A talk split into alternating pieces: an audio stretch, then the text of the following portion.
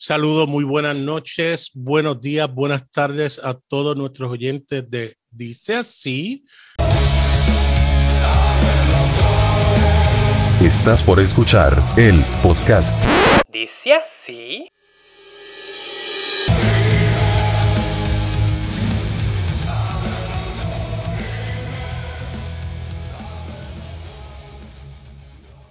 Comenzamos. Una vez más con ustedes, un placer poder compartir las escrituras y con estas personas preciosas que comparten con nosotros cada semana. Eh, Lulu, como siempre, darnos un saludito. Gracias por lo eh, preciosa que oh, hermosa. Gracias. Qué bueno que la gente no ve mi cara para que no veas que estás mintiendo, pero muchas gracias. Ya, me imagino que hay fotos de todos nosotros, así que no se preocupen porque por mí todos ustedes se embellecen. Así que eh, Alejandro Jano, danos un saludito en esta noche. Hola a todos y qué gusto estar nuevamente aquí en una conversación, aquí discutiendo y también pasándola bien con todos ustedes. Así que gracias que a aquellos que nos están escuchando y también esperamos que la pasen bien juntamente con nosotros. Así que saludos. Eso es. Y eh, tenemos a David y tenemos a Em que están eh, en cualquier momento por entrar. Y les voy a pedir a Andrés que nos dé un saludo breve y nos presente a la invitada de la noche. Hola, saludos, pura vida. Esta vez tenemos una invitada muy especial que acaba de empezar un podcast que tiene apenas dos episodios, pero ah, desde que se unió a la comunidad, ah, la verdad es que ha sido muy querida y hemos hecho una muy buena amistad y el proyecto de ella nos ha gustado mucho, entonces queremos darle la bienvenida a Mari Herrera del podcast Fuera del Redil. ¿Cómo estás, Mari?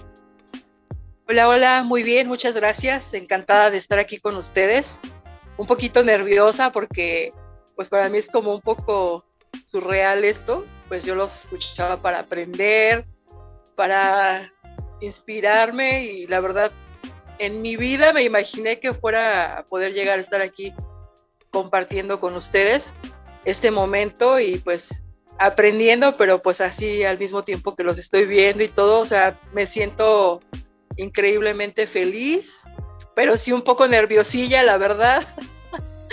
Porque pues bueno, no, no tengo ni la experiencia que tienen ustedes, ni el bagaje cultural, ni... Eh, no, no, no, o sea, no se diga la teología, la verdad, este, y luego estoy empezando en esto, pues sí, un poco nerviosa, pero la verdad muy, muy, muy feliz y agradecida por la invitación. Muchas, muchas gracias a, a todos y saludos a todos los que escuchan. María, el placer es nuestro. No te preocupes, simplemente esto es una conversación donde vamos a estar eh, dando nuestro parecer de estos textos que vamos a estar leyendo. La transfiguración. Eh, David, entra, por favor. Porque quiero escuchar definitivamente lo que David tiene que decirnos. Eh, dice, voy a leer los primeros textos. Dice que seis días después Jesús tomó con él a Pedro y a Jacobo y a Juan y los llevó a ellos solos a un monte alto y se transfiguró delante de ellos. Sus vestiduras se volvieron resplandecientes, muy blancas, tal como ningún lavadero sobre la tierra puede blanquear. Y se le apareció Elías junto con Moisés y estando hablando con Jesús. Entonces Pedro dijo, Jesús, rabí, bueno que estemos aquí, hagamos tres enramadas, una para ti, otra para Moisés y otra para Elías, porque él no sabía qué decir, pues estaban aterrados. Siempre me gusta empezar con Andrés, porque él pone el tono de... Dios Andrés, mío. Andrés. Yo tengo tanto que decir de estos versículos. Yo tengo que decir algo antes que Andrés parta. Dale. Ahí está. Te salvaron la vida, Andrés. Yo quiero saber, yo quiero saber por cómo supieron que era Moisés y Elías. Por favor. Que alguien Estaba me pensando lo explique- Que alguien Esa era de hecho mi primera queja. Porque no existían las fotos, no existían los cuadros, no existían las representaciones de las personas. ¿Cómo supieron que esos dos personajes eran Moisés y Elías? Raro, Pero, ¿no? pero, pero, a ver, se, se podría tomar que, un ejemplo, ellos entraron como, entre comillas, como a, como a otro plano. eh, De percepción. otro plano, sí, como de percepción. Entonces, ¿no será que en ese plano de percepción, eh, como por medio de la revelación, ellos entendieron qué personajes eran? O en la conversación de Jesús, hey Elías, ¿cómo está Mm. Moisés? Tanto tiempo. Claro, o sea, A mí me es más factible podemos- pensar que se fueron al futuro y entonces cada uno tenía un holograma con el nombre aquí arriba que estaba dando vueltas como en Free Guy. Es que cualquier No. conjetura que uno pueda querer hacer, claro, es- podemos imaginar lo que queramos, cual- Claro. todo vale. Pero Pues no sería me que, imagino que algún- estaban espantados, no sabían ni lo que decía. ¿Cómo iban a saber a quién veían? A lo mejor el mismo susto. Claro, es bien extraño. Pero- pero no será- Me imagino, pero me imagino que un la- ejemplo. Espérate, pero- Eh. dale. Eh, que, que- que lo que yo pienso también que eh, aquí cuando, un ejemplo, está hablando el narrador, que es el escritor de- del Evangelio, que es Marcos, pero ¿no será que en algún momento a lo mejor hasta Jesús puede, haberse, ah, puede haberles explicado a ellos quién, quién eran? Porque obviamente cuando nosotros agarramos el texto bíblico, eh, la historia no tiene casi nada de detalles y es como súper un- uno que otro dato y vamos avanzando. ¿Será que dentro de la misma historia, porque en realidad todo es especulación cuando no hay explicación eh, frente a eso, pero no será que en algún momento a lo mejor hasta Jesús puede haberles dicho, saben que él es Elías y él es Moisés? O claro, están en otro plano existencial y ahí también lo entendieron.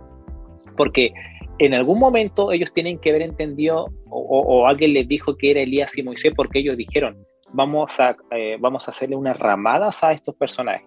Correcto. Pero si Tú ellos no lo- si lo supieron, tuvo que haber sido en ese mismo Sí. momento y no después. Claro. Que Jesús le hubiese dicho, mira, esos dos con quien yo estaba era Moisés y Elías. Porque Pedro dice, vamos a hacerles ramada para que una para Pedro, una para Elías, una para Jesús.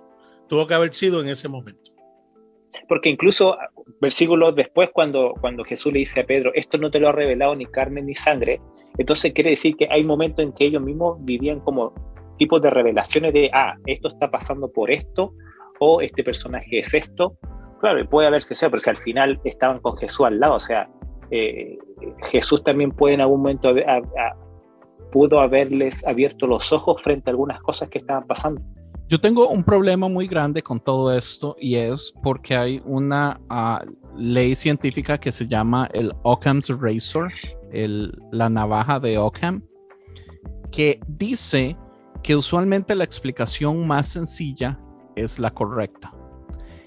Y la Biblia en general está diseñada para que nosotros, para nosotros poder conectar cosas o, o tratar de explicar cosas, tenemos que irnos a la explicación más compleja del universo. O sea, tenemos que hacer unos malabares tan extraños porque la Biblia no explica nada, solo tira datos raros que parecen no tener lógica y No, nos pero dejan a a nosotros de tratando que- de hacer las conexiones.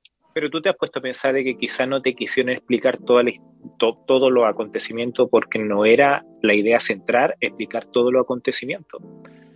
Porque No, incluso, yo nunca voy a pensar eso, pero yo tengo un- una pero, mentalidad. pero, Está Sí, bien, pero no, está bien. Andrés, pero, tienes que pero tomar- tú estás hablando, tú estás hablando desde el punto de vista de lo que tú necesitas en cuanto a información, pero tú no estás poniéndote en el lugar de la persona que quiso simplemente contar una historia que en realidad es la Biblia. Entonces tú dices, hay detalles que yo necesito y está bien, o sea, es lo que tú necesitas, pero tú no te pones en el lugar de yo te estoy contando una historia, pero es una historia que no necesita como llenar todo la expectativa que, que- que- que es lo que tú, que, tú- que tú quieres, porque te voy a dar un ejemplo. Nosotros no sabemos lo que sucedió en la niñez de Jesús. Y tú puedes decir, pero es que yo necesito saber los 30 primeros años de Jesús qué sucedió.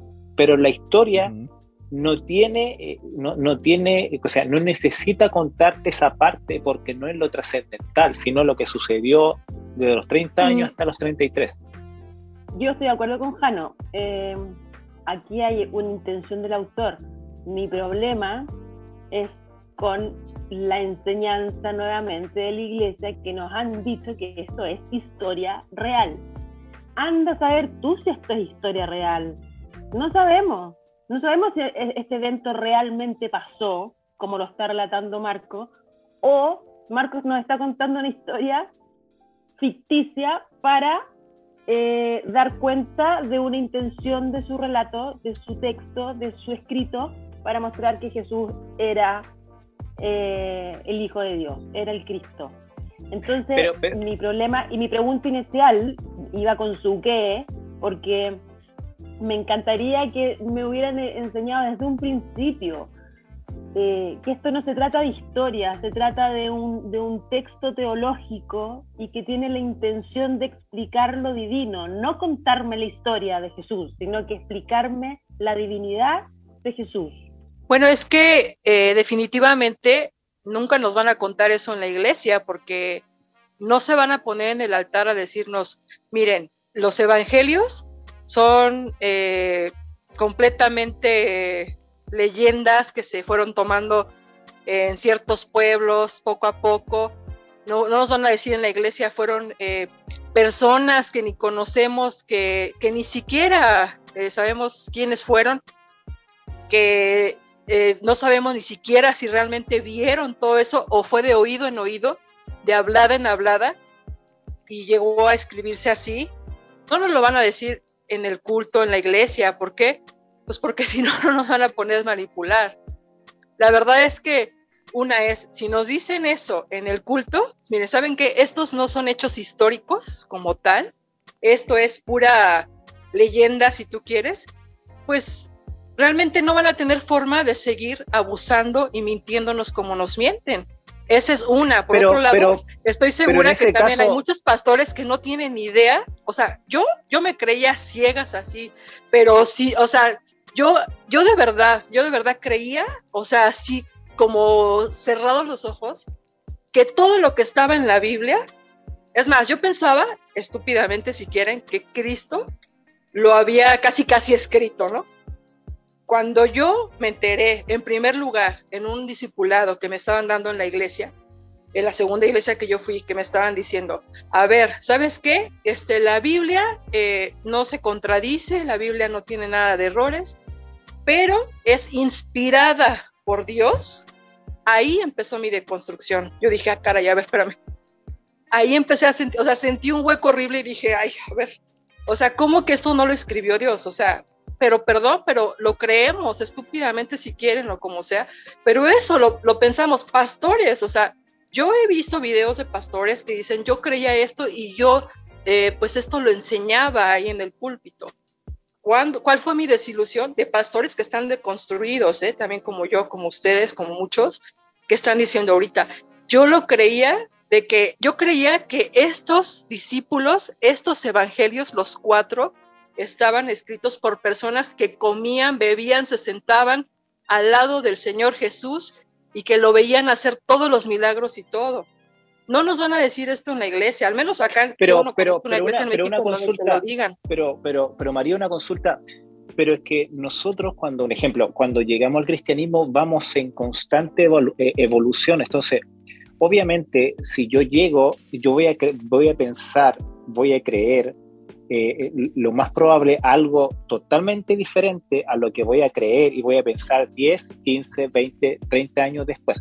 Es como lo, sería lo normal. Entonces, obviamente, así como tú, todos en algún momento hemos creído cosas que lo, más probable es que no sucedieron o no fueron así, pero eso no significa de que, lo, entre comillas, lo planeamos o que los mismos pastores lo planeamos, eh, lo planearon, no estoy hablando de todos, porque obviamente algunos sí manipulan, pero hay personas que netamente simplemente o no estudiaron la Biblia o lo aprendieron de una forma directamente doctrinal, porque toda la, toda la forma en que nosotros tenemos de ver la Biblia es un tema de percepción. Mi percepción es diferente a la de Andrés, a la de Lulú, a la de Nader, pero en, en nuestra percepción y esa percepción, ¿en qué está basado? En eh, en, nuestro crecimiento, eh, nuestros valores, quizá eh, en parte de la moral o también eh, eh, en las experiencias que vamos teniendo. Pero así como, ahora no está David, pero así como dice David, al final son percepciones diferentes que no quieren decir de que ah, están totalmente malas, porque al final nosotros vamos en constante evolución. Y lo que quizá en este momento nosotros creamos, en 20 años más vamos a decir, vamos a decir chuta, las tonteras que estábamos diciendo en esa época. ¿Por qué? Porque pueden salir nuevos, eh, como nuevos vestigios eh, arqueológicos y van a contradecir todo lo que nosotros en este momento creemos. Y va a ser así siempre. Definitivamente eso puede suceder y, digo, yo pienso que el, pensamiento es cambiante, que nunca somos los mismos. No pensamos lo mismo hoy que pensamos mañana, lo que vamos a pensar pasado, ni en ocho, ocho días. Pero, no, te, van a decir en la iglesia eso, o sea, no lo creo. Claro, ¿qué hacemos con las iglesias y con los pastores que pasan 10, 20, 30, 40, 50, 60 años, Jano, enseñando y pensando lo mismo. Ellos no es que no puede, es que, o enseñando cosas erróneas. Sí, no, es que no puedes hacer nada porque al final, eh, o sea, aquí, aquí yo siempre digo, tiene que haber una responsabilidad, obviamente, del que está enseñando, pero también tiene que ver la responsabilidad que nosotros en algún momento tuvimos, que es, a ver, lo que me está explicando no es tan así. Y ahí empieza, oiga, ¿sabes qué? Eh, lo que tú me estás enseñando no es así. Y empieza como... Pero pues si no, ni sabemos nosotros mismos. O sea, mira, yo, yo, tengo la teoría de que cuando permanecemos o entramos a una iglesia, eh, es porque eh, necesitamos aprobación o aceptación. Y también, según un libro que yo leí, eh, eh, que se llama Ego en el altar, habla de que muchas personas que están ahí en la, en el, en la iglesia, en el, en el, este púlpito, son personas que necesitan, o sea, que, definitivamente muchos no tuvieron unos, un estudio, no tuvieron eh, una forma de autorrealizarse, una carrera o algo en la que ellos se puedan sentir pues como, pues bien consigo mismos o aceptados, o sea, a sí mismos. Entonces, llegan a tener esto, o sea, ¿qué necesito hacer? Entonces me vuelvo pastor y, estoy ahí en una iglesia en la que me pueda sentir reconocido, poderoso o hacer algo de mi vida, ¿no? ¿Sí me explico? Y yo conozco muchos que así se la han agarrado, ¿eh? De, ah, no, pues ya mañana soy pastor y pum, ponen su iglesia. No saben la cantidad aquí donde yo vivo de iglesitas que hay y, y de pastorcitos que se agarraron y se pusieron y ahí están. Y, y, sí, bien eso es cierto, María, pero también tienes que ver la contraparte, que de igual modo hay pastores de iglesias históricas que a menos que no tengan doctorados y estudios no pueden ser pastores. Y muchos de ellos son incluso profesional en lo secular y entonces estudian maestrías y doctorados para, para poder enseñar lo que ellos, lo, lo que ellos predican. En verdad, aquí sí, pero ¿cuántos son Latinoamérica? ¿eh? Está bien, en Latinoamérica, pero, pero, pero Europa, Estados Unidos, eh, eh, se ve más, se, acepta más el pastor que estudia teología por, muchos años que a diferencia de los pequeños, claro. Pero tomen algo en cuenta. La gente necesita creer en algo. Podemos partir de esa premisa, estamos de acuerdo en eso, porque el que deja de creer lo que aprendió va a creer en otra cosa, punto. Ya sea de, totalmente opuesto o, Ahora, espera, espera, antes que se me olvide, lo que, lo que tú estás diciendo, Nader, igual tiene, tiene lógica porque, un ejemplo, nosotros los que, los que en algún momento llegamos a una iglesia, quizás no aprendimos lo correcto eh, que deberíamos haber aprendido, pero sí eso nos sirvió de cierta manera como para sentarnos y como para empezar a tener como ese cosquillo de ahora que yo quiero aprender más. Pero si en ese momento no hubiéramos tenido esa iglesia que lo más probable es que un 80% de lo que explicaba no era cierto, quizás nunca nos hubiéramos acercado a, a lo que somos ahora. Entonces, a pesar de todo, igual esas son esas iglesias son como instancias como de es que es que no hay más de otros lugares o sea es que no, hay ya no es, tiempo, eso es contar André y después eso es contar Listo. Eso es como contar, hablar de las Olimpiadas y decir que la historia de los que están en las Olimpiadas es la historia de todos y la realidad es que es la historia de la minoría. Muchísimas veces son contados los casos donde, como usted ya no que te amamos y te respetamos, que usted aprendió lo que aprendió, pero es que eso aplica a todo, ¿verdad? No es culpa de absolutamente nadie que a mí me hayan enseñado cosas erróneas, pero es culpa mía si yo me mantengo en esas cosas erróneas Sí, y no crezco y aprendo. Exacto, Pero- eso. Pero el sistema eclesiástico también está diseñado para cortarle las alas a las personas, para que no hagan preguntas, para enseñarnos que tenemos que cre- creer ciegamente, que no tenemos que cuestionar las autoridades, eh, que no tenemos que leer cosas afuera de un libro sagrado, que no podemos escuchar solamente a ciertas personas. O sea, brother, nos meten en una caja donde no nos dejan ver la realidad. Entonces, ese es el problema grande que tenemos en esto. Digamos, volviendo un poquito a, la historia de Marcos. Sí, tal vez Marcos quería contar una historia y tal vez Marcos dijo, la infancia de Jesús no es importante, pero ¿por qué si vemos en Juan, eh, por ejemplo, la historia del nacimiento virginal? Porque lo que tenemos que entender es que cada libro adentro de su función de querer decir una historia, también está su función de querer contradecir una historia popular. O sea, es muy bonito pensar que todos en armonía escribieron los evangelios diciendo vamos a ayudarnos, vamos a apoyarnos, pero esos eran guerras ideológicas. Marcos actúa directamente, perdón, Mateo actúa y hace su libro directamente para contrarrestar ideas de Marcos, para, para decir voy a adherir más. O sea, la razón de hacerlo, hasta dentro había como cierta malicia, como no, usted está en el error, yo estoy en lo correcto. Después viene Pero- Lucas pero- pero una consulta- Después viene pero- Juan. Y pero los cuatro consulta- son diferentes, espera, espera. brother. Pero, pero, pero, pero un ejemplo. Yo hasta el número 5 yo enseñé, porque yo no sabía más del número 5. Y vienes tú y explicas hasta el número 9. Y yo, te, y, y yo al final, o sea, yo no puedo explicar hasta el 9 porque yo hasta el 5 nomás yo subo en cuanto a información, pero tú explicas más. Pero no será este caso que más que más que decir, ah, no, yo tengo que, a este, eh, eh, tengo que decir más información que este, porque él no sabe, Qu- quizás eh, es un tema de decir más cosas porque sabía más cosas y porque Marcos no lo sabía, pero no por ende eh, va a decir como que, no, tú estás más en todo, o sea, vuelvo al principio, tiene que ver también con un tema de percepción. Marcos tenía una percepción diferente a la que quizás tuvo Juan o Lucas, y por ende hay historias que para él eran más importantes que las que tuvo Juan. Por ejemplo, el, el nacimiento de, de- de Jesús por una virgen. Quizás Marco lo más probable es que o no lo sabía o no le interesó colocarlo en su libro. Eh, no, no sabía, porque eso es demasiado importante como para que no. Entonces se no lo sabía, por eso, no lo sabía, pero No eso no sabía. significa que, ah, Marco estaba mal. No, simplemente no lo sabía. Lulu, de- dame antes que Lulu de No esto, pero sé. entonces bajo tu premisa, Andrés, significa que la muerte y la resurrección de Jesús sí es cierta porque los cuatro hablan de lo mismo eh, eh, y, y están de acuerdo. No, no necesariamente. Ah, pues, Aunque pero- yo no tengo problema. yo no tengo problema. Bueno, yo ahorita yo no sé qué crear, qué, perdón, qué creer acerca de la resurrección de Jesús.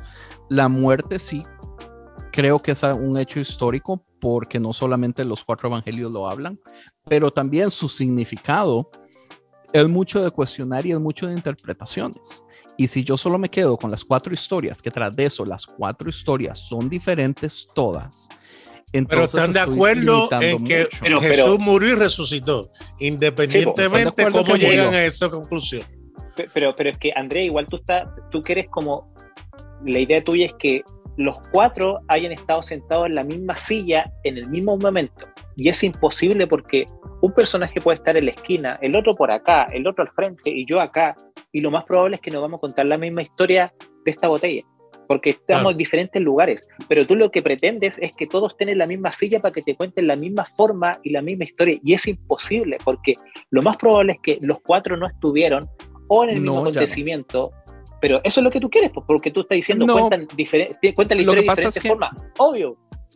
hay grises, ¿verdad? Entonces podemos irnos a un extremo de la izquierda o a un extremo de la derecha. Yo obviamente no quiero irme, por ejemplo, al extremo de la derecha donde todas las palabras sean lo mismo y la historia sea perfectamente igual, pero también usted me está tirando al extremo de la izquierda, donde todas son diferentes y, y tampoco, o sea, de, de sí, e, esto es psicológico, las personas depende de cómo vean las cosas, cuentan las cosas diferentes, pero la historia central se mantiene, las cosas importantes se mantienen, lo que y se mantuvo, divaga un la poco resurrección se siempre mantuvo. son no, brother, hay un montón de cosas, o sea, hay que realmente Creo Llegaremos, llegaremos allá. Deja que Lulu hable. llegaremos dale, a la Lulu, resurrección. Dale, Lulu. Falta mucho para llegar a la resurrección. Claro. Momento, Andrés. Con calma. Mira, yo lo que quiero decir es que yo no estoy, eh, a ver, voy a tratar de explicarme lo más simple posible. Yo no me voy a meter en las intenciones, ni las peleas, ni las diferencias que tenga cada autor de los evangelios, porque para mí es una riqueza que existan cuatro evangelios de distintos puntos de vista, con distintos comentarios y con distintos agregados. Es una riqueza que existan cuatro, es una pobreza que solo existan cuatro. Me encantaría que en el canon hubieran puesto los eh, cientos que habían, porque más riqueza no, no tendríamos al respecto. Lo que yo estoy criticando y que voy a constantemente criticar es lo que hace la iglesia con este texto maravilloso que se llama Biblia. Porque para mí sigue siendo un texto muy maravilloso, pero no es suficiente y me enoja que la iglesia me diga que esto es lo único que necesito y nada más y, se acabó y esta es la verdad y no averigüe más, ni, ni estudie más, ni quiera saber más, porque eso me parece pobre de mente. Pobre de mente el que lo enseña y pobre de mente el que lo aprende. Eh, y eso es lo que yo alego, eso es lo que me, que me da rabia, que nos enseñen la literalidad de la iglesia, la, la literalidad de la Biblia, la inerrancia de la Biblia, la, la, sacralidad de la Biblia. Eso es lo que a mí me enoja, porque siento que nos ven como personas no pensantes, personas que no tenemos capacidad cognitiva para poder investigar, saber, aprender y conocer y experimentar más cosas. Y me encantaría que la iglesia me dijera y me enseñara, mira, esto es lo que dice Marcos, esto es lo que enseña acerca de la transfiguración, me está tratando de entregar un mensaje, trata de captar la esencia del mensaje, no te quedes con la forma del mensaje porque no es tan importante, pero siento que la iglesia me dice, la forma es lo único importante. Y cualquier cosa que desvíe un poco de la forma, entonces herejía, no estás respetando a la iglesia, no estás respetando a Dios, eres un... Eso es lo que me enoja, Jano. ¿Se entiende? Me enoja Sí. lo que hemos hecho. Sí, incluso, lo que, incluso hemos, para- lo que hemos hecho nosotros para enseñar el mensaje de la Biblia, lo que ha hecho la iglesia, lo que ha hecho la humanidad para enseñar el mensaje de Cristo. Eso es lo que me enoja. Para mí, Marco está maravilloso. Y Juan y Lucas y Mateo son todos maravillosos. Y en su diversidad y en su... Pero no son suficientes. Creo que Cristo es mucho más que Marcos, Juan, Lucas y Mateo. Sí, incluso para, para hay, hay partes, incluso hay, hay- textos bíblicos, sobre todo el Antiguo Testamento, que para nosotros como latinos entenderlo tenemos que requerir ir a, a- a estudiar la cultura judía y la historia judía, porque de otra manera, como latinos, es imposible entenderlo. Entonces, claro, o sea, la Biblia es como, entre comillas, como eh, una de las partes de- del estudio, pero también tenemos que recurrir a otras herramientas mucho más también para, para poder entender también textos que quizás no podríamos entenderlo de otra manera o solamente leyendo la Biblia. Incluso hasta los mismos judíos también necesitan saber algunas cosas de, cultura para poder entender algunos textos. Bueno, eh, yo quiero ah, regresarme un poquito y, por ejemplo, eh, un comentario que hizo usted, Nader, me parece cierto, que dice, eh, la gente necesita creer en algo y estoy totalmente de acuerdo. Eh, yo ahorita me considero agnóstica porque todavía no quiero sacar a Dios de mi vida porque estoy esperando todavía algunas respuestas y porque precisamente estoy haciendo lo que está comentando Lulu, que es el ya no estar solamente leyendo la Biblia. De hecho, digo, sinceramente yo tenía como un año casi que no la abría, la abrí para, para este programa y la leí. ¿Ok? Estoy haciendo lo que no estaba haciendo cuando estaba en la iglesia, que era leer solo la Biblia. Y les voy a ser muy sincera, a mí sí me prohibieron que leyera cualquier tipo de libro que no fuera la Biblia y yo sí lo hice. Bueno, yo leía mis manuales de vuelo del avión, pero de ahí en fuera pues yo no leía nada, o sea, yo no tenía un libro y yo antes de ser cristiana leía muchísimo. Pero les voy a decir una cosa, todo ese tiempo que yo me quedé sin leer cualquier otra cosa que no fuera la Biblia, sentí que me perdí, o sea, sentí que en mi vida hubo tantas cosas que no aprendí, que no, que no, o sea, que ahorita yo todavía incluso me siento, yo veo cosas que ponen en el grupo, escucho podcasts como el de ustedes y digo, wow, o sea, de cuántas cosas me perdí. Hay gente que cree en el universo, en las estrellas, en el sol, no sé qué. Eh, en mi caso, a lo mejor voy a decir ahorita, yo quiero creer en Dios. Estoy leyendo un libro súper padre que es de un psicoterapeuta que es increíble, que se llama Boris Cyrulnik que se llama Psicoterapia de Dios. Y él habla de lo que es la fe como resiliencia. Habla de los niños que estuvieron en la, en la guerra, que necesitaban creer en algo para poder tener, o sea, la gente que estuvo en Auschwitz y en todos esos lugares, que realmente necesitaban tener algo, una fe, para poder, pues, vivir, salir adelante. Creo que es el caso de muchos, ¿no? Pero digo, muchos creen en Dios, muchos creen en el sol, en las estrellas, en el universo, etcétera. Entonces, en ese caso yo estoy de acuerdo con Nader. Y yo le soy sincera, me siento perdida todavía, siento que tengo todavía un sesgo cultural muy grande, que necesito aprender todavía muchísimas cosas, que se me olvidaron muchas, que no aprendí muchas y definitivamente la Biblia no me enseñó nada de todo lo que estoy yo aprendiendo ahorita. O sea, leyendo eh, otras cosas. Mari, Mari, a mí, a mí, en lo personal, eso me da mucha rabia. Me dan ganas de hacer, y lo he dicho antes, me dan ganas de hacer una demanda y un juicio colectivo a la iglesia, a la iglesia, a la institución, como una demanda colectiva por abuso emocional, mental y, de derechos humanos. Por supuesto, o sea, es, es que si te quedas, si te quedas así con algo que dices, wow, o sea, yo ahorita de verdad veo que, que, hablan de autores, que hablan de esto, que filosofía, que el otro, y yo me siento como que estoy empezando. Yo apenas tiene como un año que volví a agarrar libros, que estoy volviendo a abrirme a, a, escuchar música, otros videos, a investigar de esto, del otro. Yo, o sea, realmente, pero sí me siento que me estanqué, o sea, y, y yo, yo, si ustedes van a mi página de Instagram, van a ver que dice que a mí me afectó hasta en mi carrera, porque en el tiempo que tal vez yo necesitaba tener más mundo, no lo tuve porque yo era solo Biblia y pues de cierta manera eso sí te hace que te sesguen, que te hagan un lado y bueno, muchas cosas, ¿no? Entonces, eh, por ahí este, eh, Alex decía eso de que el, la Biblia pues te ayuda a aprender muchas cosas más y no estoy tan de acuerdo en eso. Claro que tiene sabiduría, tiene unas cosas hermosas, tiene poesía y todo, pero realmente yo sí siento que para la vida o para mundo, para eh, no sé, otro tipo de cosas realmente no te ayuda y creo que al contrario, ¿no? o sea, no te, no te beneficia demasiado que digamos. Este, por otro lado, pues este, sí estoy de acuerdo con lo que dice, que es un texto maravilloso, pero la verdad no lo podemos entender, pues si ni los mismos apóstoles aquí, yo lo, la verdad yo, yo agarré la Biblia y la, la, leía yo con otro, otros ojos y me moría de risa porque decía, no inventes, estos apóstoles, o sea, cada rato los regaña, a cada rato les dice, a ver, estoy harto, a ver, ¿por qué no entienden? A ver, o sea. Pero ¿sabe dónde pasa eso? Eso pasa en que Ni ellos entendían. Entonces, ¿cómo quieren que uno entienda realmente los mismos pastores que no se preparan, que no estudian, que no van a doctorados, que no son muchos? ¿Cómo quieren que lo entiendan o que nos lo transmitan de una forma que realmente, o sea, está imposible? Entonces, desafortunadamente, como ellos sí se lo creen a cabalidad, que fueron hechos históricos, que Jesucristo estuvo ahí con todos estos, que ellos vieron, comieron, se sentaron, durmieron con él y que vieron todo, entonces así nos lo transmiten y así uno se lo cree.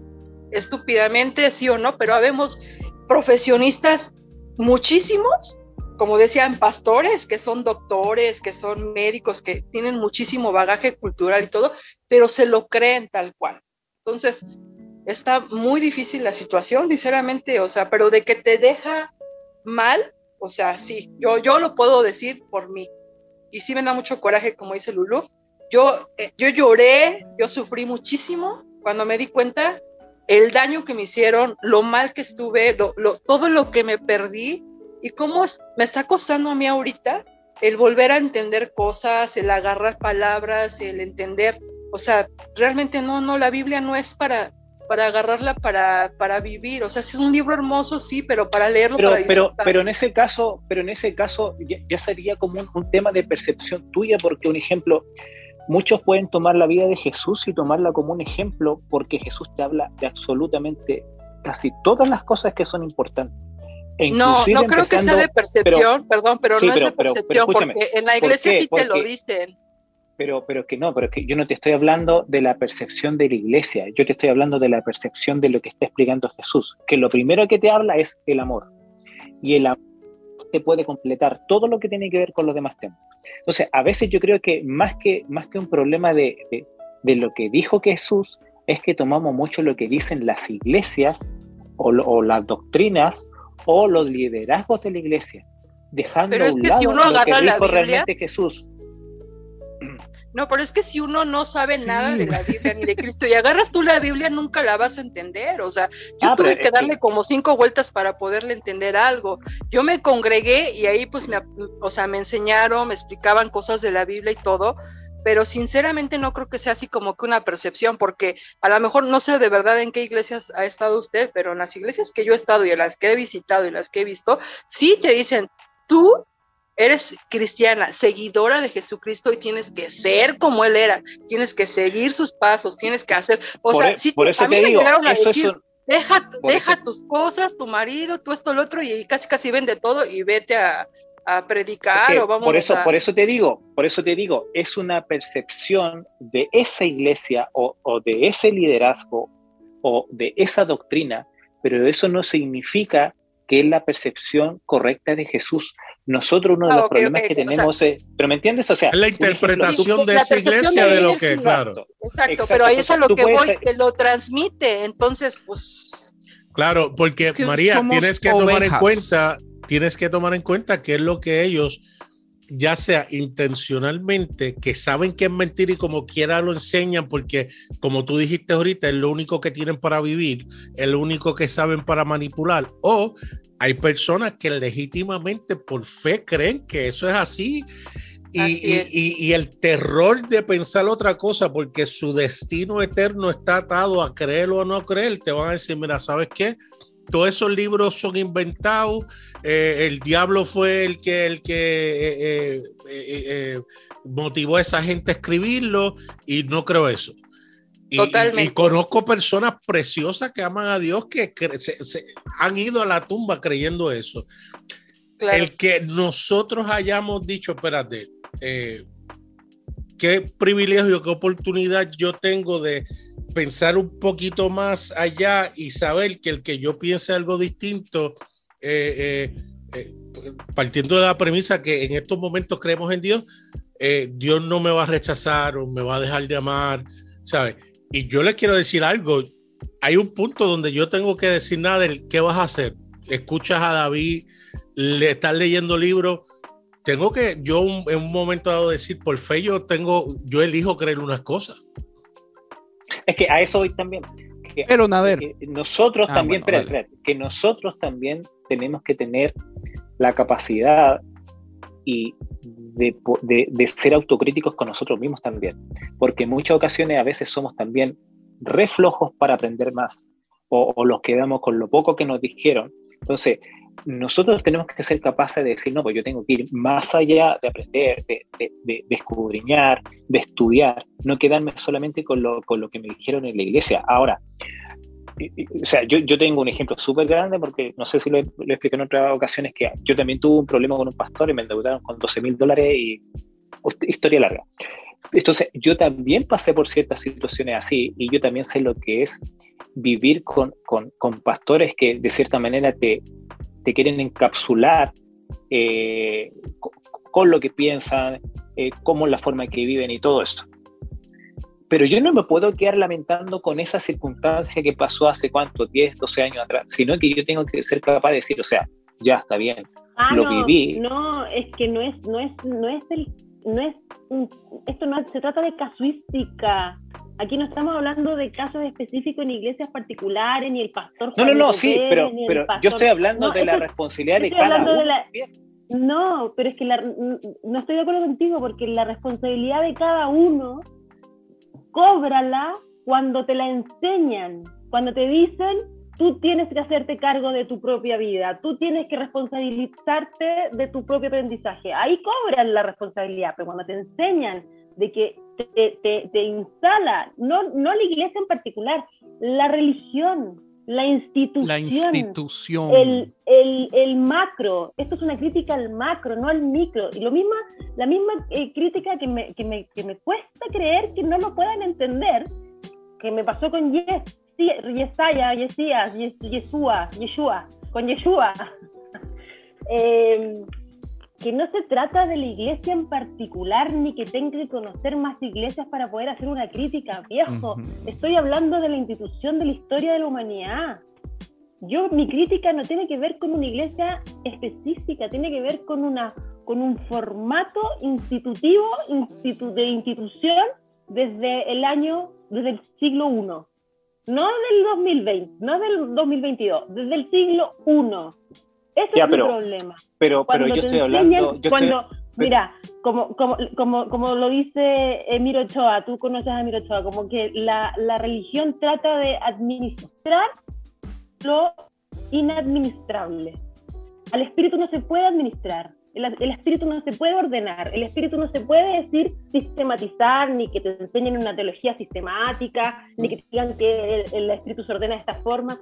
Eso trata de hacer la religión, de ordenar lo que no tiene orden. El espíritu, perdónenme, pero el espíritu no tiene forma, no tiene orden. Pero, pero, no tiene... pero tú el ejemplo, pero igual el ejemplo que tú estás haciendo es burdo porque Rulo ejemplo, para presidente. Cuando, cuando hablas tú de un ejemplo, teología sistemática, no es, que, no es que quisieron estructurar al Espíritu Santo, simplemente quisieron darle un esquema para poder enseñar de alguna manera porque no te puede qué? enseñar como cosas locas. No, pero, pero un ejemplo, un ejemplo, César, César a ver, va, la Biblia. va, a hacer, no, pero César Está va llena a de cosas hacer locas. una, espérate, César va a hacer un curso. Y yo no creo que en ese curso se, va, se ponga a hablar de mil cosas, él va a hacer una estructura en base a ese curso. Entonces, la Ya. teología sistemática hace lo mismo, te hace una estructura para podértelo explicar de alguna manera. Ahora, no, te estoy hablando de la doctrina que- sí, Dime lo que es una, una manera, no me digas que es la manera. Ah, ya, ya.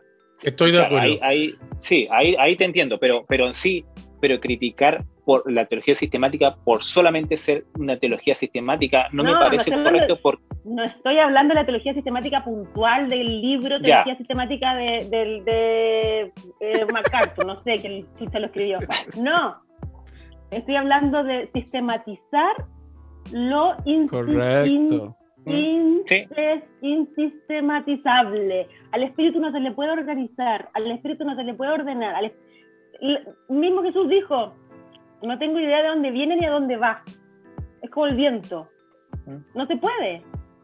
Entonces, lo que hace la religión es tratar de darle un orden, de darle una estructura y además ponerle la jerarquía, que ahí ya encuentro que se le fue, se fue al- de todo orden.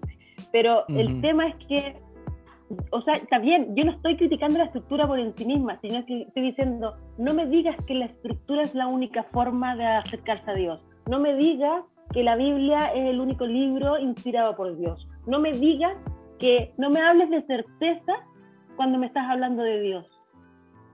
pero un ¿Me ejemplo, entiendes? pero a ver, yo sí te puedo hablar de, de certeza, porque para mí Jesús sí existió y hay un vestigio histórico, entonces eso es una certeza.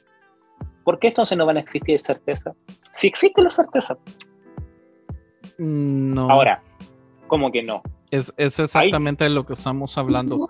Pero de- si del, acabo del de asunto de los bien, pero- extremos. Si Pero, a es ver, a ver, lo que sí, Jano Jesús cree, existió. Pero a ver, a ver, a ver, si yo te, si, si hay un vestigio El que Jano cree. Pero perfecto. pero no, no, pero Establecemos si un- la, eh, estipulado eso, ¿no? Pero a ver, a ver, Brother, Pero es que si lo tú- poco que tenemos le da la capacidad de que cada persona interprete a Jesús del modo que le dé la gana, porque no Sí, pero- tenemos pero- suficiente de Jesús como Ya. para crear una Pero- idea universal. Pero, Andrés, los. Ah, pero Andrés, a- a Pausa. ver, Andrés, uh, Dale, Jano, Dale, dale. termina. ya, ya, ya. Es que, Andrés, hay cosas que nosotros tenemos que especular porque no lo sabemos. Eso sí te la doy. Pero hay certezas.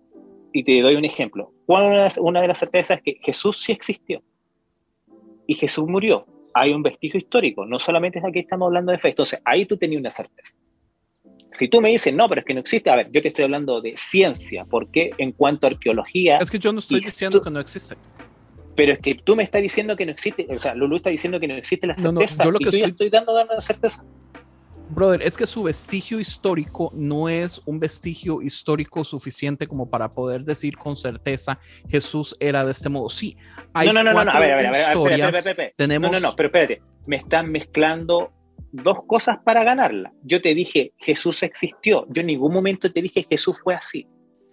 Me, me están mezclando dos cosas para no, ganarla. No, pues está te... bien. Eso está ya, muy bien. pero por eso, o sea, o sea, por, entonces tú reconoces que Jesús existió de una forma histórica. Claro. Ya, claro. Con eso pero que haya ya, okay. existido no quiere decir que mi Jesús sea el mismo Jesús suyo. Ya, Bien, eso, pero eso no es lo que Jano está sí, diciendo. Pero, pero Ahora, te vuelvo ahorita, a decir, no es lo que yo dije. No, pero Jano, porque estáis mezclando los conceptos en cuenta, porque, Porque- no me podéis decir Porque que- tú acabas. No, porque, pero es que pero tú que acabas ya, de decir. ok, es que una, no hay cer- es una certeza, es una certeza que yo existo. Sí, aquí estoy, tócame, es una certeza. Ay, media gracia, vos. Estamos hablando de Pero Eso, eso no significa nada. No, o sea, eso no significa nada. o sea, Te estoy, ¿te estoy hablando de certezas, poco? certezas conceptuales, certezas teológicas, certezas de verdad, de, de, de, lo que no... no- Tú no puedes eh, comprobar científicamente, ni tangiblemente, ni, ni materialmente una idea.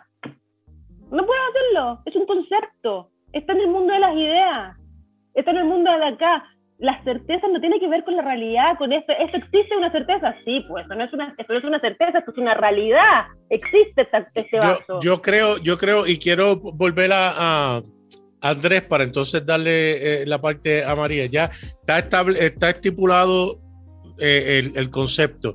Yo creo, para resumir esto, es que si los pastores y los ministros y las personas que hablan y predican dicen, para mí o yo creo esto, yo creo que le da un poquito más de honestidad al decirlo. Mira, esto es lo que yo creo. Por lo que yo he leído, por lo que no he leído, por lo que he buscado, por lo que he dejado de buscar, esto es lo que yo creo. El problema es que para que haya una institución, que lamentablemente siempre volvemos a ella, si tú no crees igual es difícil que estés en el mismo sitio. Son pocas las iglesias que si la gente no piensa igual, pueden estar ahí y participar, porque va a haber tensión siempre. Los Unity, no sé si en, en pero- Sudamérica hay, eh, eh, ha podido existir y- y- y- y no son iglesias grandes, son muy pocas. ¿Por qué? Porque, ¿cuál es tu teología? ¿Que Jesucristo no existió? Ven, eres bienvenido. Aquí nos vamos a amar, vamos a tratarnos los unos a los otros, nos vamos a servir, vamos a demostrar lo que es el amor. Eso sería el mundo ideal, pero no es real. No Ah, existe. Pues es que no es es, re- ideal. Estamos, estamos, no, estamos no es claros. real porque nunca se ha enseñado nada. Porque Yo, la oh, institución siempre ha tenido un formato que Pero ha ahora lo estamos y ese haciendo. formato se ha repetido. pero se está haciendo ahora y, no- y son Ok, muchos entonces- más lo que se están añadiendo. Pero yo dije algo de fe que tú me, vas a, dec- tú, tú me vas a decir algo. Que yo dije, yo elijo creer cosas por fe. Y dijiste, No, nada sí, de- Ajá. Por, por supuesto, por supuesto, pero eso aplica a todos. Pero lo que los individuales creamos por fe no significa absolutamente nada de la historicidad de las realidades de las cosas que sucedieron. Claro. Entonces, claro. digamos, mi pregunta iba a ser, ¿usted cree por fe, Nader, en Jesús? Correcto. Pero usted cree entonces que Jesús se transfiguró y que habló con, con Elías y con Moisés. Yo hoy en día te puedo contestar esa pregunta diciendo que la historia detrás de la transfiguración es tan poderosa que me es irrelevante si los hechos ocurrieron o no. Es tan precioso Pero Es me tan- estás cambiando, la Bueno, res- me estás porque, porque hoy, no, no, no, porque sinceramente hoy, hoy no te puedo decir que tengo la certeza. Lo que pasa, Andrés, que tú quieres que te respondan lo que tú No, no, quieres. yo lo puedo es contestar, yo no Pues, tengo es que problema. yo hice una Y- y pregunta. no a No, y- Pero y es la legítima. la pregunta. Y es muy Oye, legítima. Me gusta pero- mi pregunta. es es muy legítima, pero lo que yo le saco a la transfiguración para mí es tan precioso y tan bello y tan poderoso que me es irrelevante Claro. si ocurrió o no ocurrió. Es Y como, creo es que como puede afectar a las personas para bien y, y- y- y amar Es a, como a Dios y la 1. Biblia más todavía. Claro. En- Entiende, uno puede agarrar el, el beneficio de, digamos, de las moralejas que se aprenden de la historia, pero mi pregunta era, ¿usted cree que sucedió en realidad? En no me estos- quiso responder, pero No, yo no, creo porque- que la no, no, respuesta no, es no. En estos momentos, eh, eh, eh, eh, como diríamos en inglés, I'm on the fence. Estoy en, en- en la verja. Estoy, mira, y- y- Yo creo que usted está en la verja porque le da miedo decir que no por alguna razón, pero no debería. No hay ningún problema. claro. eso. Es que Yo, no necesariamente. es que no Personalmente, yo no necesariamente- creo que sucedió. Pero, pero es que, no necesariamente puede ser por temor a algo el, el que tú no tengas la respuesta a algo, porque hay muchas cosas que nosotros no tenemos respuesta y no por temor a algo, simplemente porque no tenemos como la suficiente información sobre eso como para tener la certeza de eso. O sea, un ejemplo, eh, el Pero cristianismo la fe, comenzó... pero la fe no es Sí. eso, la fe no es finalmente no tener certeza, sino que creer en Claro, algo que no sí. se ve. Sí, sí, Correcto. Ya, vos. Entonces, ¿por qué, ¿por qué necesitamos certeza si tenemos fe? Bueno, porque Eso nos la siguen predicando, ¿verdad? porque no la sigue Nos predicando. la siguen predicando. Pero me gusta cómo la predica François, François Dutoit, donde dice, fe no es una decisión, sino un descubrimiento de saber que eres amado por quien tú eres. No, Claro. nada. No, no, sí, es- pero, es- pero, pero está finalmente, perfecto. final, pero finalmente igual es una decisión, pues. No, no, definitivo. Pues sí. Yo, yo- no, no, de- hay que decidir hacerlo. En un momento dado, después de tomar toda la información y leer y buscar, por eso ustedes tienen que entender que hay personas que deciden no buscar más allá precisamente para no encontrarse con, esta, con, con- con estas preguntas difíciles, porque prefieren decir, no, yo me quedo donde estoy, ignoro todo lo demás y vivo tranquilo. Eh, en inglés hay un refrán que dice, ignorance is bliss. La ignorancia es felicidad. Y hay gente que decide Amén. estar en ignorancia. Y a lo mejor no tienen no, las luchas y, la, y, la, y, la, y las cuestiones que pasan por nuestras mentes todos los días y todas las noches filosóficas y de, de- y Ahora, usted, un ejemplo, Pero, en el- en el- por ejemplo. en el caso, pero volviendo, volviendo a la historia, ¿ustedes por qué creen que fue Elías y Moisés los que aparecieron de todos los personajes que hay dentro de la Biblia? Ah, esa es una muy bonita pregunta. Porque Elías es representa a los profetas y Moisés representa la ley. Y yo Ahora, creo, pregunta- y yo espérate, creo, espérate, y yo espérate. creo, y yo creo que cuando se presenta Em, so- mute, mute, mute. Gracias. Yo creo, Entró la predicación de Manuel. yo creo que cuando eh, Pedro dice hagamos la enramada, lo que está diciendo es tengamos la ley y los profetas al mismo nivel de Jesús en autoridad y de repente sale una voz del cielo que dice, no, no, este es mi hijo de quien yo me agrado, hagan lo que él diga y se desaparece la ley y los profetas, aquellas cosas que los judíos eh, eh, le tenían tanto valor y tanta estima. Así que para mí eso es lo que significa la transfiguración. Y así le quitamos, ah, que, que en el Antiguo Testamento dice, está bien, pero Jesús, pero Dios- el Padre dijo, este es mi hijo, hagan lo que él dice.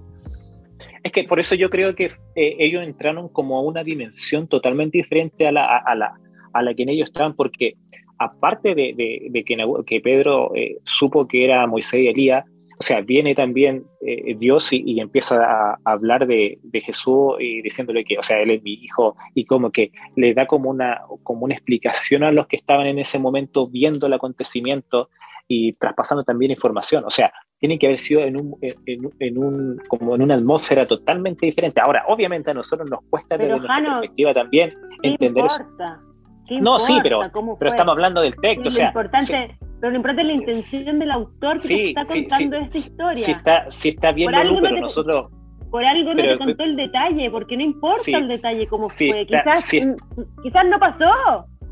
pero Lulú, A mí si sí está me bien, importa el pero detalle estamos si hablando, pero estamos hablando, claro, no, o sea, estamos hablando del pasaje bíblico, si no mejor lo saltamos todo. Por eso, o sea, hay No, que por lo menos tratar de, de explicarlo un poco. Lo Pero ya, pero lo importante es la esencia, porque podemos cada uno tirar una hipótesis más loca que la Pero ¿cuál otra. entonces es la esencia? Pero ¿cuál es la esencia? La esencia es mostrar a Jesús como el Hijo de Dios diciendo, este es mi Hijo amado y que es más importante que la ley y es más importante que los profetas. Y escúchalo a Pero- él. No escuche ni la, Pero- pero- ni la ley ni los profetas, escúchalo a él. Pero Lulu, ¿por qué se lo dice solamente a unas cuantas personas y después Jesús le dice a esas personas no digan absolutamente nada hasta que yo me haya ido? bueno, ahí anda. Ahí ¿Por qué todo- hace todo- la todo, todo complicación? Marcos. Pero todo Marcos Pues sí. se trata un poco de eso. Yo tengo ahí Pero- unas pero- teorías. Dale. María, adelante, por favor, ver, que no pero- te hemos dejado hablar. No, no, yo estoy escuchando ya aquí. estoy- Además anoté anoté. Ya no, ya no, no te ha dejado hablar. Te pido no, disculpas no, por no, ya. este, Yo estoy escuchando, escuchando. Bueno, yo tengo una teoría. Primero, yo pienso, yo primero no creo, ¿no? Que este, que, que Pedro haya visto a Elías y a Moisés, porque si nos fijamos bien en el, en el versículo, eh, dice aquí que no sabía lo que hablaba, pues estaba espantado. Entonces, yo la verdad sí dudo que haya sido Moisés y, y este, Elías lo que él vio, porque aparte en ese momento cuando él dice eso, es cuando Dios le dice, eh, a ver, así como, a ver, Pedro, ¿qué Pedro? Contigo, a ver, espérate. ¿Sabes qué? Este, este es mi hijo amado. A él oíd, ¿no? O sea, como ya deja de decir tonterías y pues, a, a ver, vino a poner orden ahí el Señor, ¿verdad? Eh, nuestro Dios. Y bueno, a ver, esa es una. La segunda, yo creo que la transfiguración era una forma en la que Jesucristo estaba mostrando como una tipo eh, visión a un petit comité. ¿Por qué dice eh, Andrés? ¿Por qué a ellos nada más? Yo también me hice esa pregunta. A ver, yo dije, ¿por qué solamente a ellos? ¿Y por qué se iba hacia un lugar siempre, no? Eh, vámonos al monte y ahí es donde pasaban cosas importantes. Yo digo, bueno, eh, a mí se me figura que eh, él quiso mostrar su divinidad, mostrarles lo que iba a pasar, que era su resurrección, perdón, su muerte y su ascensión con, con su padre, pero eh, yo quiero pensar que la misión de él era venir a morir por nosotros. Entonces, yo pienso que por qué solamente a ellos se los eh, mostraba, quiero pensar que es porque si, si él moría, bueno, hacía estas cosas de, de transformarse eh, o transfigurarse delante de eh, infinidad de personas, pues lo iban a empezar a adorar, lo iban a empezar a, a tal vez a idolatrar. Esa es una teoría que tengo, ¿no? No es que sea la verdad. Pues es lo que hacemos. Iba, iba a terminar, iba a Pero- terminar, es pero lo que que Dios- hacemos exactamente. eh, terminamos haciendo un ídolo y era lo que él no quería. Todo el tiempo decía, no digan que pasó esto, no digan que hice esto, no digan que hago lo otro. Entonces, yo siento que si él decía, a ver, yo me voy a transfigurar y les voy a mostrar lo que va a pasar, que me voy a morir, me voy a ir al cielo y voy a, a, a- volver a, vivir, este, me trabé ahí. Pero si lo hacía delante de tanta gente, si cómo somos de idólatras con, con X persona, nos hacemos ídolos, bueno, aquí en México hacemos famoso a la escoba, ¿no? O sea, no se diga si en ese momento, bueno, al final de, al final de cuentas, él era tomado como un, pues, o sea, no era tomado como lo que él era, ¿no? Por eso hasta él, o sea, Dios habló y dijo, a ver, este es mi hijo, ya dejen de, ¿ok?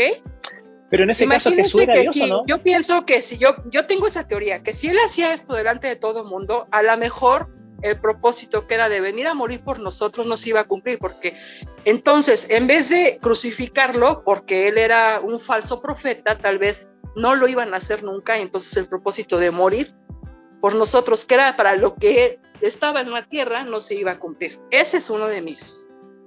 No pero, sé. pero en ese caso, pero en ese caso, o sea, está en una fiesta, en un matrimonio, viene, agarra agua y lo convierte en vino. O sea, eso también es como para idolatrarlo. Entonces, yo- y además estamos hablando de, de Je- Pues Jesús es claro, pues estaba dando vino, ¿quién no? Por eso, o ¿Quién sea, no? mayor razón lo iba a idolatrar. Ahora, el, el punto es que Pues daba comida, Jesús- daba, pues Sí, sí, pero el punto es, ¿Jesús es Dios o no? Entonces, si es Dios, ¿cuál es el problema de adorarlo? Si es Dios. Bueno, es que ese, ese era una Bueno, es que esa es la pregunta. O sea, Entonces, su propósito pero, no iba a ser entonces- cumplido si no lo mataban, ¿no? Pero- o sea, no iba a morir por nosotros. Jano, Jano, pero si Jesús es Dios, ¿y cuál es el problema de adorarlo? ¿Por qué Jesús en ningún momento dijo, adórenme? Porque nunca quiso. Exactamente, Ah, todo el ¿sabe qué tiempo es se interesante? escondía, Que- no diga, no, me, no hagan nada de Pero- todo eso. Pero, respóndeme, pero Jano, ¿por no, qué? no, por eso. Pero vuelva a lo mismo. ¿Jesús es Dios o no? No sé, vos. Tú dices que si es Dios hay que adorarlo. Sí, Ok. para, para mí, Entonces, para ¿por mí sí es dijo- Dios. porque- Pero, pero si él pero, siendo pero, Dios, pero ¿por qué él respóndame usted. dijo, adórame? Sí, pero, pero tú me estás respondiendo con otra pregunta. Mi pregunta es, ¿Jesús es Dios o no? Respondan ustedes primero y después vamos con la siguiente pregunta. Pues se supone que eran todos una, o sea, la Trinidad, entonces sí sería Dios, ¿no? Yo tengo entendido eso.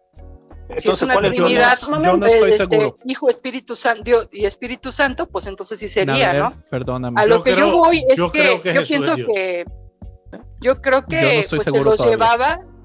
Lulú, Él tenía un petit Eh, comité, él se llevaba, se llevó a su a su amigo amado, o sea, que era Juan, lo hizo delante de las Juan. argollas. o sea, Yo no me voy a transfigurar ahorita, y me voy a poner toda enojona como me pongo con mi esposo ahorita aquí con ustedes, ¿no? O sea, lo hace uno pues con gente que confía. Yo pienso que también esa era, o sea, él se llevaba a sus discípulos al monte, oraba a solas, era una persona para mi punto de vista que era un poco solitario, como un poco, no le gustaba el show, no le gustaba que lo vieran, que hacía, que milagros, que esto, que el otro, o sea, y, y las cosas importantes, al fin de cuentas, o sea, las hizo con personas que él amaba, ¿no? Entonces, pues, no sé, o sea, creo que ese es mi punto de vista, ¿no? O la otra cosa por Yo- la que decía de, acerca de la, eh, Lulú decía que la estructura, eh, o sea, que no podemos solamente, eh, o sea, tener un, un contacto con Dios y todo esto únicamente en una estructura. Y yo estoy totalmente de acuerdo con eso. Yo ahora que no me congrego, he visto que puedo tener, o sea, no sé, el amor de Dios sin tener un beneficio, ¿no? De que todo el tiempo le tenga que estar pidiendo, muéstrame que quién eres como ellos, muéstrame que tú eres Dios, este, háblame, Señor, dime, este, ayúdame, o este, orando y ayunando todo el tiempo para que Él me cumpla propósitos que pues realmente, o sea, siguen, siguen siendo como manipulación a fin de cuentas, ¿no? Porque se habla de la voluntad de Dios, pero por otro lado, pues también se le pide y se ayuna y se ora y se hacen muchas cosas que pues al fin de cuentas, pues eh, yo creo que no es necesario realmente, ¿no? Todo el tiempo estar congregados para tener una, una relación con Dios o tenerlo como amigo, Es que- como lo- como lo tenía es que Juan, eh, ahí también, ahí tú también estás hablando del, del tipo de percepción que tú tienes frente a lo que es congregarse, porque si tú piensas que congregarse es, ejemplo, estar con Dios, eh, no es tan así el tema de No, congregarse. yo no pienso estar- eso, porque Pero- Dios se- pero- se pero- supone que Él es omnipresente, ¿no? Entonces está en todo lugar. Él puede estar ahorita aquí al lado de mí, no Ya, necesariamente pero en entonces- iglesia. Pero, pero No pienso eso.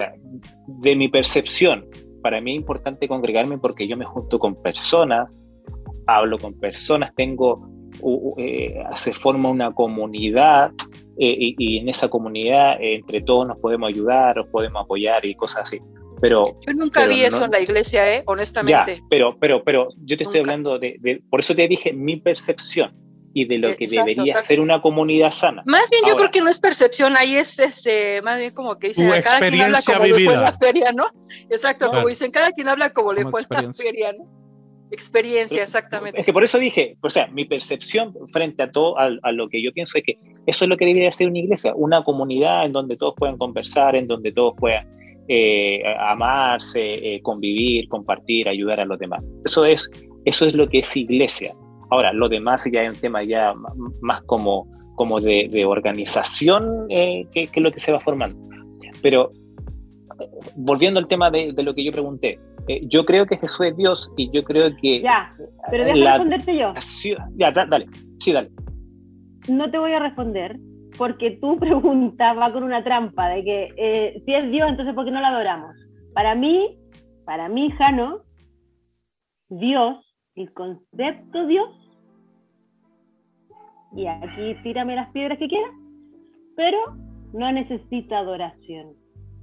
Para mí Jesús sí es Dios y Jesús nunca necesitó, ni la pidió, ni la buscó.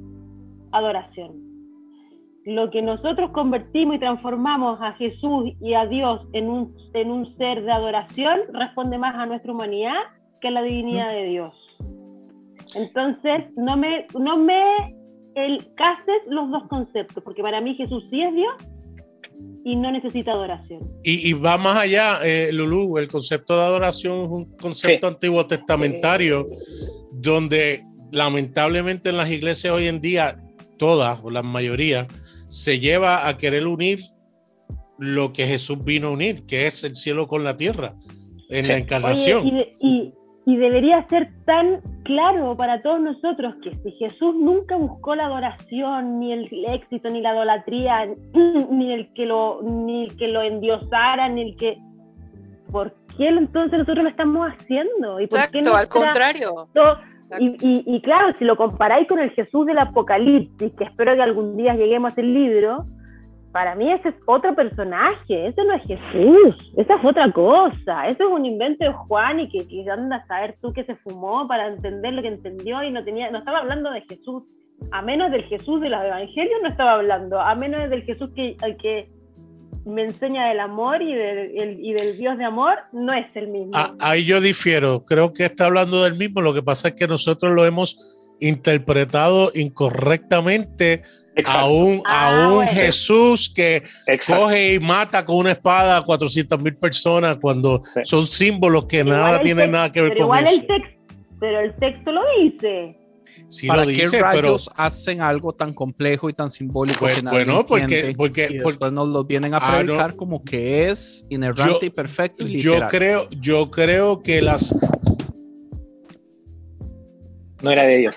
Perdón, se me, No se, me cayó, se me cayó el micrófono. El diablo me lo tiró al piso. Yo, yo creo que las personas que sí sabían y entendían las interpretaciones, lo, lo- lo que el autor de Juan estaba escribiendo, sabían exactamente qué eran esos símbolos y a qué se estaba refiriendo. Claro. Eso es, Bueno, mi, eso es pero- mi parecer. Nosotros lo vemos de un punto de vista totalmente pero no- pues pero no Pedro lo- cada rato la regaba, ¿no? Digo, cada rato no andaba es el diciendo mismo. cosas. no es el mismo tiempo- mensaje, oye, no es el mismo mensaje de los evangelios. Y para mí, Jesús es el Jesús de los evangelios y, y creo que ese debería ser nuestro, nuestra, Pero Lulú, nuestra brújula, ¿no? Digo, voy a hacer un Leo Lozano eh, en, en mi podcast, eh, eh, tú también el podcast, tenemos una serie completa de Apocalipsis, así que los invito a que lo escuchen. Y ahí, por lo menos lo que leyendo y- también, y, Javier y el yo, podcast.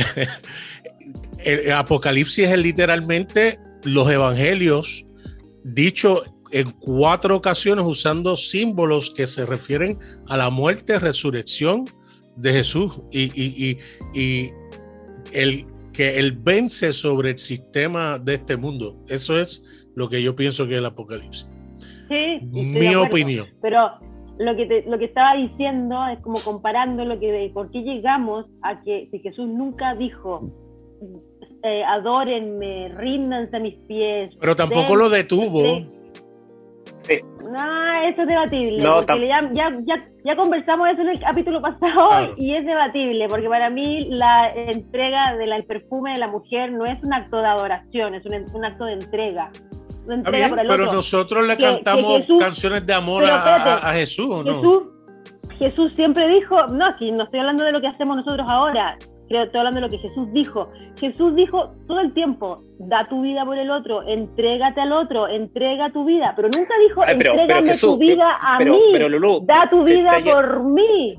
pero Eso es lo que predicamos yendo- hoy día. Pero Lulú, se te está yendo un detalle cuando Jesús entra a Jerusalén a eh, y él mismo mandó a buscar al pollino para sentarse y para entrar de una forma como victoriosa a la ciudad. O sea, él no dijo, Mira, no, no hagamos cuando esto. lleguemos- O sea, Cuando lleguemos a ese, a ese pasaje, te voy a contar cuál es mi interpretación Ya. del pasaje. que no, tiene pero yo te estoy hablando, yo te no, estoy hablando no netamente de lo que que... te Sí, No, pero yo no te estoy diciendo lo netamente lo que dice, ya, pero yo te estoy hablando netamente de lo que dice el texto, ya la- las conclusiones ya van aparte, simplemente te digo lo que está diciendo la historia. Entonces, tampoco, o sea, hay, hay, hay situaciones en las que Como Jesús tú puede estás haber dicho, interpretando el texto, Jano. No, yo pero si lo dice ahí, texto, yo agarro el mismo texto e interpreto una cosa diferente.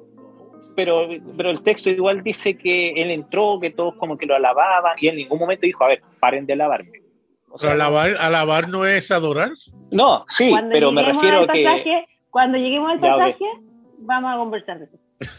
Bueno, Eh, lo, que, lo que quiero decir es que, eh, resumiendo, porque creo que ya hemos extendido mucho el punto, para mi punto de vista, creo que sí es importante este pasaje de la transfiguración, creo que sí hay un mensaje de mostrar a, Jesús como, como algo divino, como algo que, tiene que ver con el Hijo de Dios.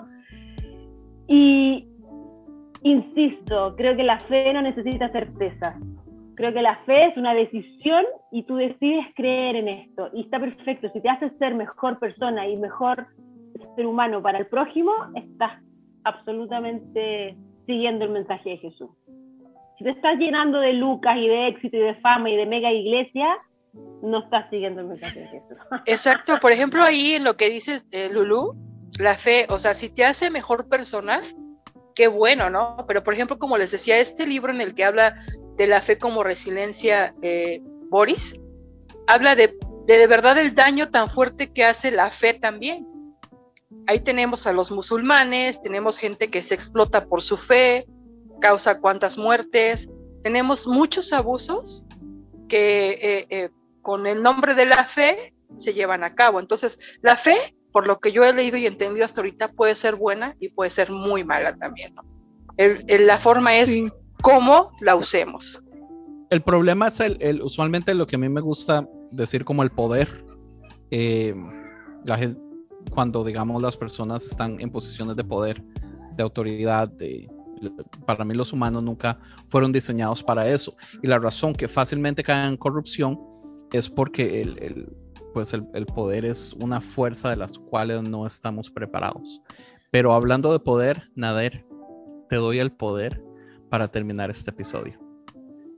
y lo voy a terminar diciendo que Jano te ha hecho advertencias de no cruzar esa línea del poder. Oh, ten- Usted sabe que yo siendo un arrepiéntete. 3, yo siendo un 3 en el enneagrama, yo le tengo pánico al poder, porque yo, yo, o sea, en el momento que toca mi lengua, es como, hay una canción de Dustin Kensrue que es el, el de, el de Trice, que dice en el momento que probé la sangre, ya el vino me parece demasiado flat. Ah, flat. thin. E- Es exactamente eso. Yo le tengo pánico al poder porque mi forma de ser, como yo, como tres, en el momento que lo toco, man, me, me voy así, me, me tiro de, de cabeza. Es pánico lo que le tengo. Y por eso no confío absolutamente en nadie que está en posiciones de poder, porque en cualquier momento caen, man. Pues, eh, ¿cómo es? El burro adelante para que no se espante. Eh, eh, eh, ¿Es yo y Jano o Jano y yo? Como sea, estaremos ahí eh, junto a Lulú para que no eh, pases ese, eh, esa, esa, esa línea.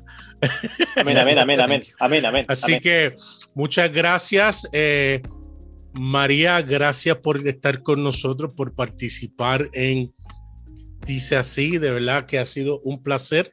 Y antes de cerrar, queremos que nos digas cuáles son tus proyectos, eh, cómo se pueden, cómo te pueden conseguir en las redes sociales. Ay, no, al contrario, muchísimas gracias a ustedes, de verdad que pues también aquí encantada. Eh, espero que también algún día me acompañen en mi podcast, que ya que tenga menos ignominia, me manden a hablar otra vez para que pueda platicar un poco más. Y bueno, eh, mi proyecto es, eh, la verdad es que yo quiero ahorita empezar por poco, pero la verdad eh, a futuro yo quisiera hablar mucho de lo que es el abuso espiritual, el abuso sexual y el abuso, pues, que, de violencia, ¿no? De todo tipo. Y yo tengo la, el sueño de, de poder llevar esto a los más lugares que pueda, anexos, algunas iglesias en donde me dejen, pero sobre todo, pues empezar por lo que es mi página y mi podcast. Yo estoy ahorita este, documentándome demasiado acerca de ese tema, estoy todavía sanando heridas de, de violencias que yo viví desde chica, pero quiero transmitirle eso. Eh, yo eh, lo, lo tomé así como un proyecto a partir de que eh, conocí una psicoterapeuta que me, me cae súper bien y me ha enseñado demasiado, que ella dice que también vivió todo este tipo de cosas, que cuando ponemos nuestra historia al servicio de otros, pues podemos llegar a, hacer un cambio, ¿no? Eh, yo empecé ya este proyecto de mi podcast y de mi página con ese, con ese sentir, con ese sentimiento y sinceramente pues eh, no esperaba demasiado, la verdad al principio como que me costó demasiado animarme a hacerlo, pero al fin de cuentas sí me animé y eh, por ejemplo, hace poco invité a una persona a que, a que compartiéramos algo y me dijo, yo no puedo compartir, ¿no? En, mis redes el episodio que voy a grabar contigo. Y le dije, no te preocupes, a mí no me interesa eso. A mí lo que me interesa, o sea, yo no quiero hacerme famosa ni nada. Yo lo que quiero es compartir este tema porque a mí me duele y me preocupa. He encontrado en palabras de este señor mismo eh, terapeuta Boris que dice que las personas que hemos sufrido este tipo de cosas podemos sanar mucho ayudando a otros. Y yo he empezado a sanar mucho al empezar a escribir, al empezar a hablar y al hacer esto que estoy haciendo. Y ese, gracias al cielo, a Dios, al universo, a las estrellas, a todo lo que quieran. Eh, yo lo dije en mi primer episodio, quisiera que aunque sea una sola persona se beneficie de esto, porque estoy de verdad armándome mucho de valor para hacer todo esto. Y afortunadamente ya me escribieron tres personas que este, con el capítulo de em, el episodio de Hombres Rotos les ayudó y les gustó mucho y me han pedido que siga. Entonces yo no me esperaba definitivamente eso, pero bueno, ese es mi proyecto y pues bueno, espero tener el valor y el coraje de hacerlo, de, de continuar. Pero María, dinos la dirección y el link de ese ah, proyecto. Bueno, el, podcast se llama Fuera del Redil, lo pueden encontrar así. La página de Instagram se llama eh, arroba fuera del redil podcast. Y eh, tengo otra que se llama cristianas.libres. Y tengo el correo que se llama eh, fuera del redil podcast arroba gmail.com. Casi todos me escriben por el Gmail, perdón, por el este, Instagram y ahí es donde a, veces respondo un poquito más rápido. pues bueno, ahí estoy para servirles y encantada de haber estado aquí con ustedes. Aprendí mucho también hoy, les agradezco infinitamente. El placer es nuestro, muchas gracias. Eh, mi gente, gracias por el apoyo de ustedes semana tras semana en este podcast. Realmente yo sé que al igual que todos mis compañeros aquí y compañeras, eh, es para nosotros un honor poder eh, ser una voz eh, quizás distinta a lo que usted está acostumbrado a escuchar. Así que gracias una vez más y hasta la próxima. Pura vida. Bye.